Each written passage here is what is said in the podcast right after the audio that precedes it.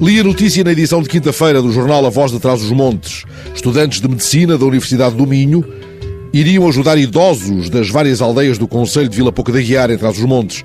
A ação inseria-se num projeto chamado Aldeia Feliz e começava justamente nessa quinta-feira, prolongando-se até domingo. Esta hora, já os estudantes de estar de regresso a casa.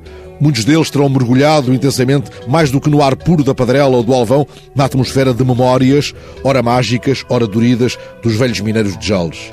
No mais fundo da paisagem granítica da Guiar, se extraiu, afinal, o último ouro português. Hoje, esses lugares são terras de velhos. Os números mais recentes garantem que 27,5% da população tem ali mais de 65 anos. São velhos e poucos e isolados nas aldeias em redor de Vila Pouca e vão perdendo mais do que o ouro das minas, os anéis e não tarda os dedos de uma vida digna. Quanto mais afastados das fitas de asfalto, mais lhes falta o médico e a lei e a mão do público serviço. A notícia da Voz de Trás dos Montes conta que os futuros médicos iriam passar estes quatro dias, de quinta a domingo, realizando rastreios cardiovasculares, avaliando a tensão arterial ou o índice de massa corpórea dos antigos das aldeias, avaliando condições de habitabilidade, preenchendo formulários. E, por certo, provando algum fumeiro e algum vinho e escutando histórias de um tempo passado, de um tempo suspenso.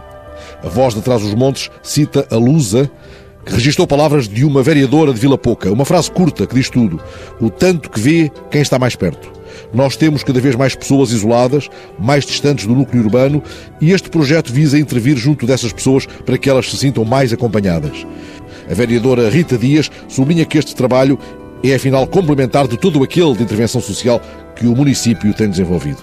Chama-se Aldeia Feliz e é um nome muito apropriado, tanto assim que, mesmo sendo notícia do dia em que tudo ia começar, não duvido de que, só por ter acontecido, este projeto foi já um êxito.